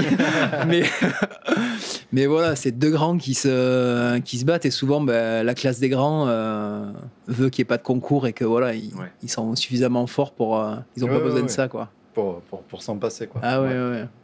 Mais l'idée l'idée ouais, l'idée peut être rigolote. Ça peut être marrant. ouais. Ouais. Ça peut être marrant. Bon, bah, je pense qu'on va attaquer la dernière partie de l'émission euh, où on parle de vos projets d'avenir. Vous avez des projets d'avenir pour la boutique, peut-être un peu euh, Alors, à part, à part abattre les cloisons pour stocker plus et avoir plus de références, mais. Et à part, euh, oui, Ouais, ouais, on a un gros, gros projet. euh, non, c'est vrai en plus. Ah. Vous posiez la question parce que vous, avez, vous connaissiez la réponse ou Ah non, non, non, c'est toujours. Ah, on pose toujours la question. D'accord. Ça nous Non, non, ouais, ouais, on a un gros projet. euh, on a un gros projet qu'on espère voir euh, arriver. ouais, arriver incessamment sous peu, quoi. Ouais. Je pense 2019-2020. 2020, c'est plus probable d'ailleurs. Euh, bah, d'une structure un petit peu plus grosse sur un concept un petit peu plus Étendu. étendu et de partage surtout. Mm. une fois de plus. Donc moi, je, je rêvais euh, depuis, que je, depuis que je fais mon métier d'avoir un- une cave concert. Donc euh, l'idée, ça serait ça, mais au milieu de plein d'autres choses. Alors c'est vrai que je suis un peu mystérieux là pour le coup parce que Ouais, non, c'est bien, c'est dans les bien, tuyaux. ça va. Un peu Mais, concept euh, store du coup ou, ou Ah, je- plus plus Ouais, je dirais euh, euh, un esprit concept store, mais euh, Ça existe, Mais mais, tout au- une nouvelle version. tout autour de l'alimentaire. D'accord. Ouais. Voilà. C'est euh, certains ont créé les halles. Ouais. Voilà, nous on va créer euh, chose, quelque chose qui, qui Ah, pourrait super. ressembler à ça. Quoi. Alors 2020, on sera en saison 3, on aura gavé d'auditeurs, on Ah pourra, on viendra faire l'ouverture, Ouais. la promo Voilà, et c'est tout. bon, on fera l'émission en direct. On fera une bon. émission en direct. Ok, c'est noté. 2.0. Ouais. Euh, alors, on a parlé du projet. Je me suis laissé dire que vous organisiez des vendredis. Qu'est-ce que c'est le vendredi? Alors, c'est pas mon accent, hein, c'est bien. euh, c'est- pas vendredi, c'est vendredi, c'est ça hein, Vendredi. V-I-N-D-R-E-D-I. Alors, qu'est-ce que c'est? Chaque, euh, chaque vendredi, on a plaisir à, à retrouver euh, des consommateurs qui viennent, euh, qui veulent découvrir ou qui veulent juste partager un moment autour voilà, d'un flacon. Ouais. Donc euh, nous, on a euh, la possibilité de, de faire bar à vin. On l'a organisé au vendredi parce que sinon, c'est vrai que chaque jour, euh, on aurait pu, euh, on aurait pu être là et rester à la boutique jusqu'à jusqu'à 23 heures. Mais euh, voilà, on l'a on l'a mis le vendredi, donc on les appelle les vendredis. Euh, c'est dans une ambiance conviviale, tout en simplicité Ouais. avec quelques petites choses à grignoter parce qu'on a un petit corner épicerie fine euh, avec euh, des petites terrines, euh, des on voit rillettes, ça, on voit les jambons qui pendent. des là. jambons, Ça, des c'est classe. L'eau à la bouche. euh, c'est vrai que en plus, bon bah nous, on, on est épicuriens, donc on va chercher euh, dans l'alimentaire euh, autant que dans le liquide des, euh, des bons produits. Et euh, les gens viennent, on est euh, de façon très simple, finalement, viennent partager un verre avec nous. Mhm. Et on partage autour bah, du vigneron, du terroir, des cépages, de la composition. Et quelque part, on les accompagne aussi à développer leur palais et leur, euh, leur euh, éducation euh, organoleptique. D'accord. Ça, ça rassemble beaucoup de monde parce que euh, com- combien vous, enfin, plusieurs cinquantaines de personnes en même temps En ou moyenne, ça reste quand même dans la boutique, on est entre euh, en 8-12 Ouais, personnes. c'est très convivial. hein. c'est très convivial et puis euh, il y, a, y a quand même pas mal d'amateurs. Ouais. Euh, on on s'oriente pas forcément sur un côté festif, Mhm. même si euh, c'est lié. C'est la Ouais, c'est conséquence indirecte. ouais. C'est l'apéro quand même. Voilà. Plus, euh, Mais, ça, euh, c'est bien voilà. sympa, mais à un moment donné, il faut que ce soit quand même un peu euh, du plaisir et que du plaisir. Quoi. Exact. Non, mais c'est, c'est, euh, en fait, au départ, c'est, c'est parti d'une idée euh, simple. hein. C'est que euh, nous, on, bah, on est commerçants, Ouais. voilà, comme vous le savez. Autour de nous, on a des commerçants. Et donc, c'est parti de là. En fait, il y a un commerçant qui a commencé à dire Bon, bah, ça y est, c'est vendredi, euh, on va aller prendre un petit verre euh, à côté vin, quoi. Fin Mhm. de semaine. Et du coup, fin de semaine, ils se sont dit, ça te dit pas, on t'ouvre un petit peu plus tard, si ça te dérange pas. Je sais que tu fais beaucoup d'heures, mais tu peux ouvrir ouais. un petit peu plus tard. Bon, allez, ok, on va ouvrir une demi-heure plus tard, puis, puis une heure plus tard, puis deux heures plus tard. et puis du coup, on s'est fait quelques petites soirées quand même. Donc, euh, du coup, c'était le. Au départ, c'est parti du rassemblement un peu des commerces du coin, des commerçants du coin, et, euh, et c'était très convivial. Et, et on a toujours les commerçants du coin qui viennent plus euh, des amateurs, plus des, des gens qui sont de passage. Certains viennent à 19h30, vous savez, le, le fameux client pénible, Ouais, le dernier. Le chiant. Vous voyez, ouais. celui-là Voilà, ben celui-là, du coup, il est moins pénible parce qu'il vient à 19h30, il prend un verre, il se détend, c'est la fin de semaine aussi pour lui. Et voilà, donc ça reste quand même assez convivial et, euh, et entre, je vais dire, beaucoup entre potes quand même, hein, parce que maintenant les clients, on les connaît tous, Mhm. euh, ou, ou presque. En tout cas, ceux qui sont là le, le vendredi. Ouais. Et, euh, et voilà, non, mais ça se fait en toute simplicité. Et c'est vrai que pas trop de prise de tête. Les gens qui. Après, ils nous parlent d'eux aussi. Hein, Parce Mm. que. euh, on parlait de lubrifiant social tout à l'heure. Oui, hein, c'est mais, euh, mais c'est ça aussi. ouais. hein, euh, certains parlent à leur coiffeuse. euh, D'autres parlent à leur caviste finalement. Exactement. Ça voilà. décharge. Faut déposer une marque à doctoncaviste.com. ça serait pas mal, quoi. Ça a donné des idées à certains, peut-être. Ah ouais. Donc, euh, non, non, ça se fait, ça se fait simplement. Et puis, euh, bon, après, il y a- il y, a des soirs où ça dure plus longtemps que d'autres. Il y a des Mhm. soirs où on est plus nombreux. Euh, moi, comme je fais partie du, du club de rugby des Angles, bah, de temps en temps, on a les équipes qui remontent et qui viennent euh, prendre l'apéro ici. Et du coup, euh, c'est vrai qu'on on s'est retrouvé jusqu'à une quarantaine à l'intérieur. Donc, je vous cache pas que c'est un peu serré à 40. hein. Pas de casse de bouteille, ça Mais va non, C'est- Mais c'est c'est incroyable, ils sont super bien éduqués. Ouais. Euh, on, a, on a l'impression que les, trois, les troisième mi-temps, ça part un peu en vrille, mais pas du Non, tout. non, Non, c'est c'est très simple, hyper bien organisé. Généralement, ils ramènent leur verre au comptoir, ils sont très C'est polis. de l'habitude, je pense. Ouais, voilà. Exactement, exactement. Donc voilà, non après là où c'est où c'est bien, c'est que voilà, on peut accueillir une vingtaine de personnes assez aisément. Ouais. Euh, en plus, on peut privatiser le lieu si les gens sont intéressés. Donc ça c'est D'accord, ça c'est cool pour un apéro. Si euh, il- on avait fait euh, avec une société d'Avignon qui était venue l'année dernière, euh, pareil, un vendredi. On leur avait dit voilà, ben, on vous réserve la soirée. Donc on prévoit un petit peu charcute, euh, Mhm. fromage, etc. Ils passent la soirée là, ils discutent de ce qu'ils ont envie. On parle un peu vin aussi, forcément, parce que c'est la, c'est la ligne conductrice. Bien sûr, ouais. Voilà. Et euh, puis voilà, puis c'est du partage, un bon moment. Et puis euh, Je te laisse la, question de la- la la fin. question, la dernière question, ouais, c'est ma préférée. Elle est vachement bien. C'est le choix, si vous deviez choisir chacun un vin gourmandise, pas d'accord mais vin en particulier. Euh, alors d'habitude, je dis aux vignerons, pas un vin de votre cave. Bon, bah là, vous avez le droit, vous avez mille références, quoi. Bon, voilà. Et, euh, mais voilà, un vin gourmandise qui suffit à lui-même. Qu'est-ce que vous choisiriez? Alors euh, moi, je, je passerai la frontière parce qu'en fait, j'ai des, euh, je suis libanais. D'accord. Donc de base, c'est vrai que je tends vers euh, des produits Ouais. euh, un petit peu. euh, bon, on reste sur des, des produits méditerranéens, euh, mais il y a un, un domaine qui s'appelle le domaine Masaya dans la vallée de la Beka, euh, qui produit un vin 100% Syrah, qui est très confituré, très compoté, très Ouais. gourmand, sur D'accord. le fruit, euh, des notes de, de groseilles, de fruits mûrs, et euh, ça, j'en suis absolument fou. Fan. Euh, c'est vrai qu'en plus, c'est un, gros domaine qui le, qui le développe. C'est le, donc le vigneron Monsieur Brunier du Vieux Télégraphe. D'accord. Oui, qui a une, des parcelles en fait dans la vallée de la Béca. Et euh, pour moi, c'est ma petite douceur. Voilà, moi qui mange ça. très peu de desserts, c'est vrai que ça. Ouais, ça marche bien. ah mais c'est sucré du coup ça. Non, mais il y a ce côté voilà compoté qui fait, Ouais. euh, qui fait quelque chose de comme si c'était un fruit, euh, un fruit à part entière. D'accord, ouais, plutôt, plutôt, ouais, voilà, très porté sur les fruits, les fruits rouges, les fruits, Exact. euh, les fruits noirs, Exubérant. bien marqué. On a le droit d'en donner deux ou pas Ouais, allez, pour vous, parce que euh, Ça me fait plaisir. Non, parce que sinon je vais mettre les, les vignerons français à dos quoi. Non, moi, il y a, il y a- il y a, hum, euh, un vin qui m'a qui m'a estomaqué, qui m'a bluffé un jour parce qu'on me l'a fait découvrir à l'aveugle. C'est un vin de Giuseppe Quintarelli, qui est un vin italien.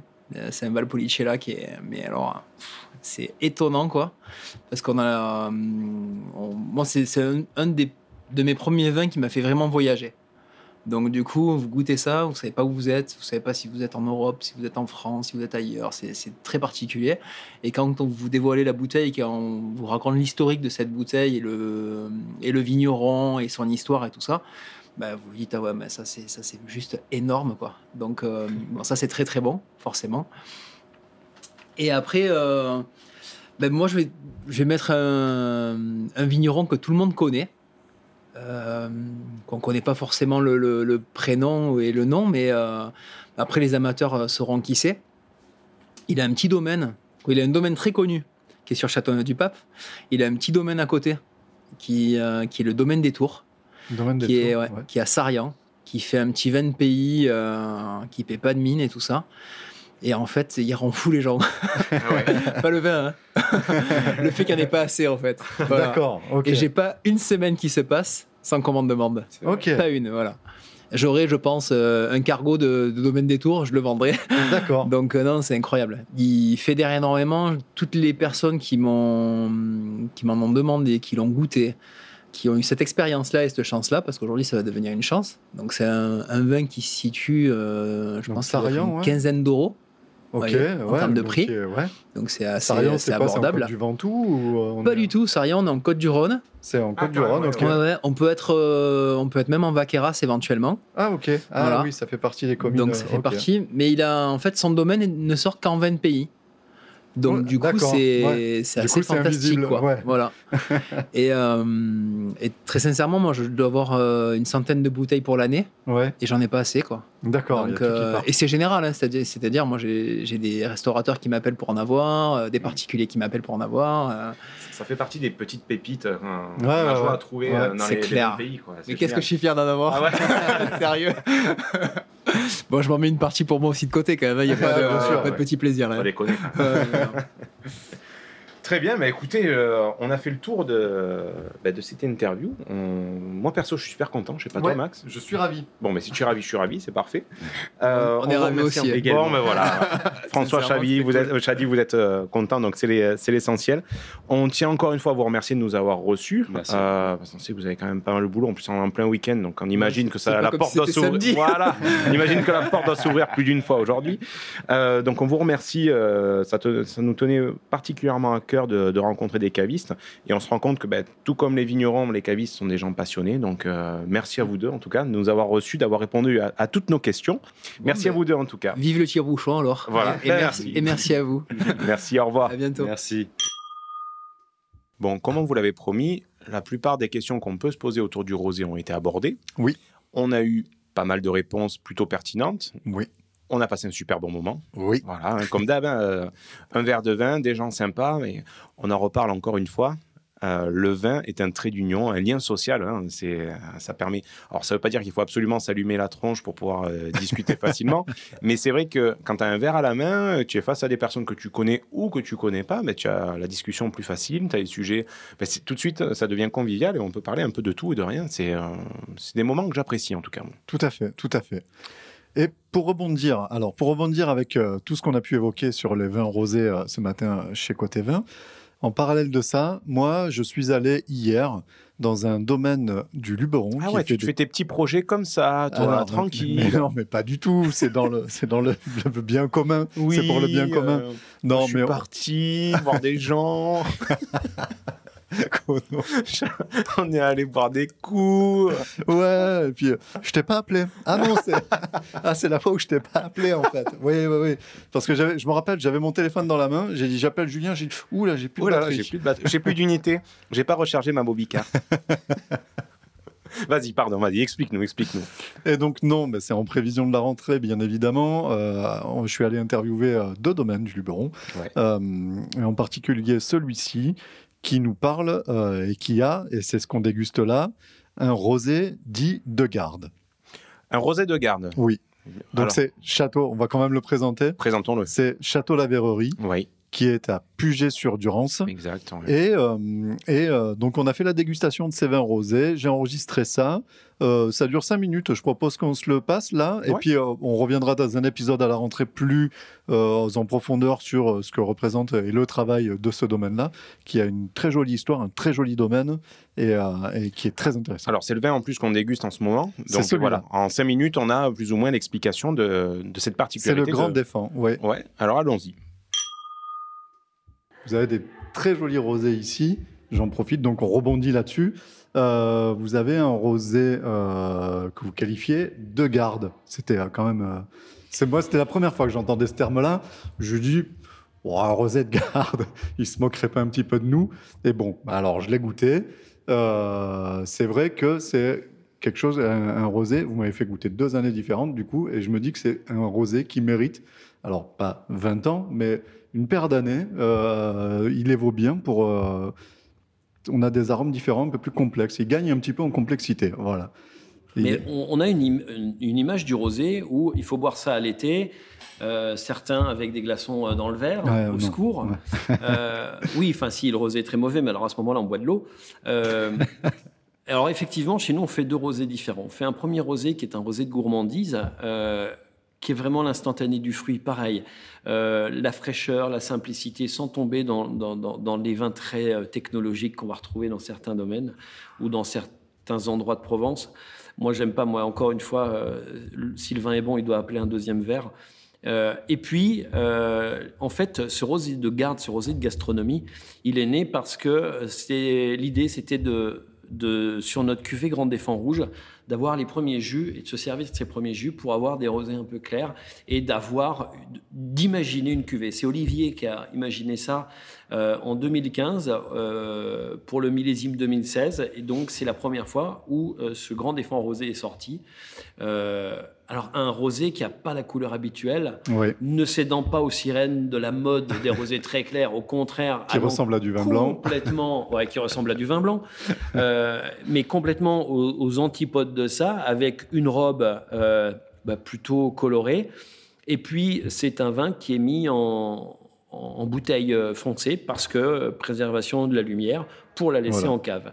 Et euh, on était avec euh, Nadia Samut de l'Auberge de la Fénière il n'y a pas très longtemps. On a fait une dégustation gourmande autour de la poutargue. Ça fait une très belle résonance à la poutargue, euh, notre caviar provençal. Euh, et c'est vrai que c'est euh, un petit peu étonnant. Alors c'est étonnant dans nos régions, en tous les cas dans notre Luberon, mais quand on va par exemple du côté de Bandol, Oui. bah, les rosés, non Mhm. seulement ils sont beaucoup plus foncés que dans certains coins de la Provence, mais que c'est des rosés qu'on peut garder. Moi, je me souviens d'une dégustation avec euh, Eric euh, de Pibarnon, Eric de Saint-Victor. Ah, puis Barnon, très On bon a domaine. goûté euh, un 2004 il y a quelques années qui était absolument bluffant. Euh, J'en garde encore un certain souvenir. Donc non, le rosé c'est pas simplement fait pour boire à l'été. Puis j'ai même envie de dire que les rosés de gourmandise comme ça, je vous dis pas que ça va ça se gardera 3 ans, 4 ans dans la cave. Oui, Mais de redéguster un, un- un rosé de gourmandise euh, au mois de novembre, bah, ça permet de rappeler les cigales Ouais, et puis de se dire que allez. Allez, Allez. on a un peu d'hiver à passer, mais on est bien accompagné. Ah, bah, moi, je, m'im- ouais. moi, je m'imagine bien, de temps en temps, c'est vrai, le dimanche, je suis tout seul, machin, je m'ouvre une bouteille. Bon, c'est pas dit que la finisse, hein, c'est pas ce que je suis en train de dire. Mais des fois, euh, bah, justement, euh, s'ouvrir un gros grenache à 15,5 le dimanche, on n'a peut-être pas envie, quoi. Voilà. Pourquoi je m'ouvrirais pas un rosé, euh, peu importe la saison, un rosé qui a du parfum, qui a des du arômes corps, de la qui a du corps, voilà, qui, qui- qui a du goût, quoi, qui est bon. Et ça- moi, moi, ça, moi, ça m'irait bien. Dit comme ça, ça m'irait bien. Et, et justement, le- tu disais le, le goût. La cuvée Grand Défend, elle est aussi imaginée, elle est surtout imaginée, je parlais de la poutargue, mais elle est surtout imaginée pour la table. Par exemple, euh, tout ce qui est cuisine avec une inspiration asiatique, où on va mêler de l'épice, on va mêler euh, Mm. un joli curry, du tandoori, des choses comme ça, c'est parfait. Même pour des personnes qui ont envie des- de vin avec de la structure, mais pas forcément de tanin euh, aux heures chaudes de, de l'été, pour accompagner une viande grillée, parfait. Un poisson que j'adore, qui est le rouget de roche, qui est un poisson très goûteux. Mm, oui. On va pas lui mettre un rosé de gourmandise comme on le propose. Il nous faut un autre vin. Ben, Grand Défunt Rosé est juste parfait pour ça. Ça marche, ça marche Voilà. très bien. Ouais, Voilà. c'est vrai. Je suis assez d'accord. Je suis content que tu sois allé euh, à la verrerie. Là, je te faisais la petite vanne tout à l'heure, tout ça, puisque euh, j'y suis allé une première fois, comme tu l'as Ouais. évoqué, et j'ai vraiment eu un coup de cœur pour ce, pour ce, pour ce domaine, rien que l'en- l'environnement. Donc, c'est en plein Oui. milieu des pins, enfin, Ah, c'est super joli. Quoi, hein. Ils ont aménagé en plus leur point de vente, qui est plutôt pas mal, une vieille estafette dans la cour. Oui, là, oui, oui. c'est- Non, Et c'est puis, vraiment euh, pas même mal. visuellement, tu es au pied du Luberon Ouais. et tu regardes au loin, tu vois jusqu'à la Sainte-Victoire, à Mm. Aix, quoi. C'est euh, c'est superbe, quoi. C'est Ouais. superbe. Si vous passez du côté donc de Pertuis, entre Pertuis et Cavaillon, sur cette Ouais. euh, grande route, là, à un moment donné, sur votre gauche, vous verrez un panneau, ben, la verrerie. Le panneau de la verrerie est plus grand que le panneau du village, euh, Puget sur je ne sais pas combien il y a d'âmes qui vivent là-bas, mais il n'y en a pas beaucoup. Donc euh, allez-y, arrêtez-vous. hein, c'est un peu la route des vacances, selon, ou même en, en hiver quand vous partez au ski, c'est généralement la, la route qu'on prend quand Ah on habite Avignon. Ah, tu passes par là, toi? Je passe par là. Euh, parlons un petit peu de ce vin-là. Donc, ce rosé de Garde, c'est le, bah, c'est le vin qu'on déguste hein, depuis le début de l'émission pour, pour rien vous cacher.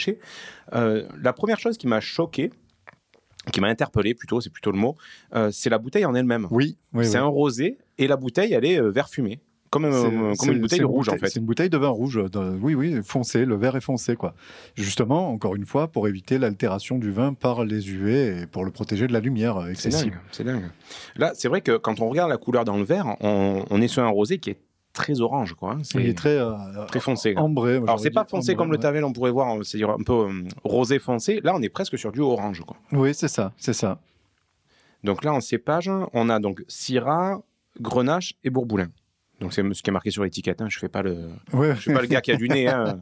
Non, non, mais oui, bah, en fait, c'est pas forcément les, les cépages qu'on a l'habitude de retenir pour faire du, du rosé. Ouais, parce qu'on en parlait avec le caviste. Ouais, c'est Grenache Cinsault la plupart du temps. Voilà, le cinsault, Cabernet un euh, peu. ouais. Mais là, là, là, du coup, c'est du coup, c'est très intéressant. Donc, euh, c'est en fait, ils ont euh, une cuvée rouge avec ces mêmes assemblages Ouais. euh, qui s'appelle le Grand Défend aussi euh, en rouge. Mhm. Et là, en fait, ils font, c'est la première presse. C'est ce qu'on parlait. euh, La saignée, là. La saignée, voilà. Ouais. Ça vient d'une saignée où ils font ce rosé-là particulier, quoi. Donc, j'ai eu la chance, du coup, pendant la dégustation, de, de, de, de m'apercevoir du, du, de la ca- caractéristique de garde Ouais. de ce rosé-là parce que il m'a fait goûter. Donc, ce, ce qu'on boit là, c'est du 2015, donc Mhm. il a déjà quelques années, et il m'a fait goûter euh, un 2017. Donc, ils le vendent pas encore, il est pas en bouteille, euh, il n'y a pas d'étiquette. Ils ont tiré ça des cuves juste pour voir. C'est pas tout à fait fini, il manque encore un peu, mais euh, on voit l'évolution que ça peut avoir avec les années, et c'est très intéressant justement ce que ça amène de lui laisser du temps. Alors, quand on parle de rosé de garde, évidemment, on parle pas d'un rosé qu'on va garder 20 ans en cave comme un vin rouge, quoi. Une fois qu'il a passé 2, 3, 4 ans, Ouais. on arrive au bout de ce qu'il peut, de ce qu'il peut donner. C'est pas non plus. euh, C'est déjà pas mal pour un rosé. ben, euh, ouais. Normalement, un rosé, tu le bois dans le mois. Dans quoi, ouais, vois. Voilà, c'est des, c'est des vins, c'est, euh, c'est après les vins primeurs, ce, ce qu'on sûr, évoquait, ce qu'on évoquait ce matin. Mais, euh, mais voilà, du coup, là, celui-là, quelques années en cave, ça lui fait du bien. Et on peut commencer à envisager. euh, c'est surtout qu'on peut commencer à envisager des accords mets et vins avec des rosés. Ouais. Et ça, c'est intéressant. Si on parle, de- si on parle justement de rosé d'été, de rosé estivaux, euh, ce qui peut bien marcher avec ça, justement, comme on est en Provence, il y a un plat qui est estival aussi, c'est la soupe au pistou. D'accord. Avec une soupe au pistou, un Ah rosé ouais, comme doit- ça, Ça doit tabasser, ça. ça, doit ça pas marche, être mauvais. ça ouais. marche super bien. Ça marche super bien, ouais. Voilà. C'était euh, c'était à peu près ce que je pouvais dire hein, sur ce, sur ce Ouais, ouais, domaine-là. ouais, mais euh, comme tu l'as dit, on reviendra l'année prochaine sur, euh, enfin la saison prochaine La saison sur, prochaine. sur la verrerie euh, où tu passeras un petit peu plus de temps hein, avec eux. Mais en tout cas, ça vaut vraiment le détour d'aller dans un domaine comme celui-ci pour découvrir un vin assez atypique. Quoi. Exactement. Ben écoute, on arrive à la fin de l'émission, déjà à la fin de cet épisode numéro Oui. 7, qui signe également la fin de notre saison 1. C'est ça. C'est ça, c'est ça. Mais on va s'octroyer un peu de vacances, hein, tranquille. Ouais, rapidement. C'est pas sûr qu'on revienne pas quand même peut-être au mois d'août. Euh, Écoute, hein. euh, oui, voilà, parce qu'on on aime bien faire un peu des heures sup, parce Ouais. que pour rattraper le temps que je passe dans les domaines, je suis obligé de faire des heures sup. Donc, on va peut-être, on va peut-être faire quelque chose en août. C'est pas sûr encore. On est en train de, de checker ça, mais euh, Voilà. Au pire, on revient en septembre. Donc on commence plus tôt pour cette prochaine saison. oui, oui, oui. Euh, donc de septembre, euh, voilà, puisque cette année on avait commencé au mois de janvier. Mm. Euh, donc c'est bien, on repart sur une année scolaire. Hein, Voilà, c'est- cher à mon cœur. C'est bien. On innovera également. On peut vous donner quelques indications par rapport à, à l'année prochaine. On aura des émissions tous les mois, comme d'habitude, hein, Oui. un, un épisode mensuel qui sera ponctué par un petit, un petit projet de Maxime en complément, donc où tu verras, si je ne m'abuse, aller rencontrer des vignerons. Aller rencontrer des vignerons dans le Sancerrois, on l'avait déjà évoqué la dernière Ouais. fois. Donc ça, ça nous tiendra jusqu'à Noël. Euh, entre chaque épisode canon de Tire-Bouchon, on diffusera une interview de, de, de- de vignerons que je suis allé rencontrer du côté de Sancerre, de Mentou-Salon, de Reuilly, Quincy, euh, tous, ces, tous ces vins du Centre-Loire qui sont vraiment très très bons. Et puis en 2019, on verra, il y aura peut-être d'autres projets dans d'autres régions de France. à la au télévision et au cinéma, peut-être. Oui, c'est ça. je- Il y a Michel Gondry qui. Ah, c'est parfait. Ouais. non, bon, voilà. Ok, ok, très bien. Donc, bah, écoute, on est content puisque on, on est plutôt fiers de nous. Ouais, on peut se jeter mutuellement des fleurs. Des roses C'était un, un petit pari euh, entre nous, une petite boutade. On dit, tiens, on va faire un podcast sur le vin. On, on a mis les doigts dedans et on- ça nous plaît plutôt pas mal. Ouais. Euh, on s'amuse, on a plein de retours bah, de nos auditeurs. Donc euh, franchement, on vous dit merci parce que six mois passés euh, en votre compagnie, bah, c'était cool pour nous d'avoir des retours vachement positifs, des, encouragements. Bah, ouais, bah, merci pour tout ça puisque ça nous pousse à continuer, à revenir en septembre et peut-être au mois d'août comme dit Max. N'hésitez pas encore une fois à nous suivre sur les réseaux sociaux. Dès qu'on publie un épisode, vous l'aurez remarqué sur Twitter ou sur la page Facebook, on complète avec des photos, des compléments par rapport à l'épisode pour illustrer tout, tout ce qu'on peut dire. N'hésitez pas également à nous laisser des commentaires, des étoiles, hein, 5 étoiles sur Apple Podcast, ben, c'est le Saint Graal parce que ça nous permet Voilà. d'être mieux référencés. Euh, le site internet également. hein, Le site internet, Rappelle-nous ouais. l'adresse, s'il te plaît. tirebouchonpodcast.fr. Voilà, donc n'hésitez pas à aller dessus. Et on va le faire, on, on l'a plus ou moins fait cette année de façon non officielle, mais je pense que l'année prochaine, on va bien cadrer le truc. On va lancer le concours de tire-bouchon. Donc, le concours de photos avec vos tire-bouchons les, ben, les plus originaux, les plus vieux, enfin peu importe. Donc, ça, on va, on va essayer de, de blinder le truc pour, pour s'amuser et qu'on partage toutes nos photos de tire-bouchons. Ça, peut être- ça peut être vraiment pas mal. Oui, alors euh, oui, Ben, tu, as- tu as récupéré, je vois que tu as récupéré ton joli tire-bouchon rouge que tu avais déclaré perdu Ça y est. là, au dernier épisode. C'est bon, est, tu as il- réussi à il le est retrouver. revenu voilà, dans les objets trouvés. euh, mon, mon petit tire-bouchon rouge fétiche voilà, est revenu à sa place. Ah là là. dans le tiroir de la cuisine. C'est formidable, j'ai envie de te dire. Quoi. Ben voilà, ben écoute Max, This is the end. Ça y est, c'est fini Allez, bah écoute, je te Bon. fais la bise. Ouais, J'y ok, vais, hein. Et puis, puis on se revoit en septembre. Ouais, bah on va surtout faire l'apéro. Hein. Écoute, Oui, ah bah là, oui, voilà. On a du rosé, on a de quoi faire, donc c'est parfait. On vous embrasse, on vous Gros dit bisous tout le rendez-vous monde. dans quelques semaines ou dans quelques mois selon la date à laquelle vous écoutez ce- cet épisode. Et on vous dit à la prochaine. À la prochaine. Ciao. Bisous. L'abus d'alcool est dangereux pour la santé, à consommer avec modération.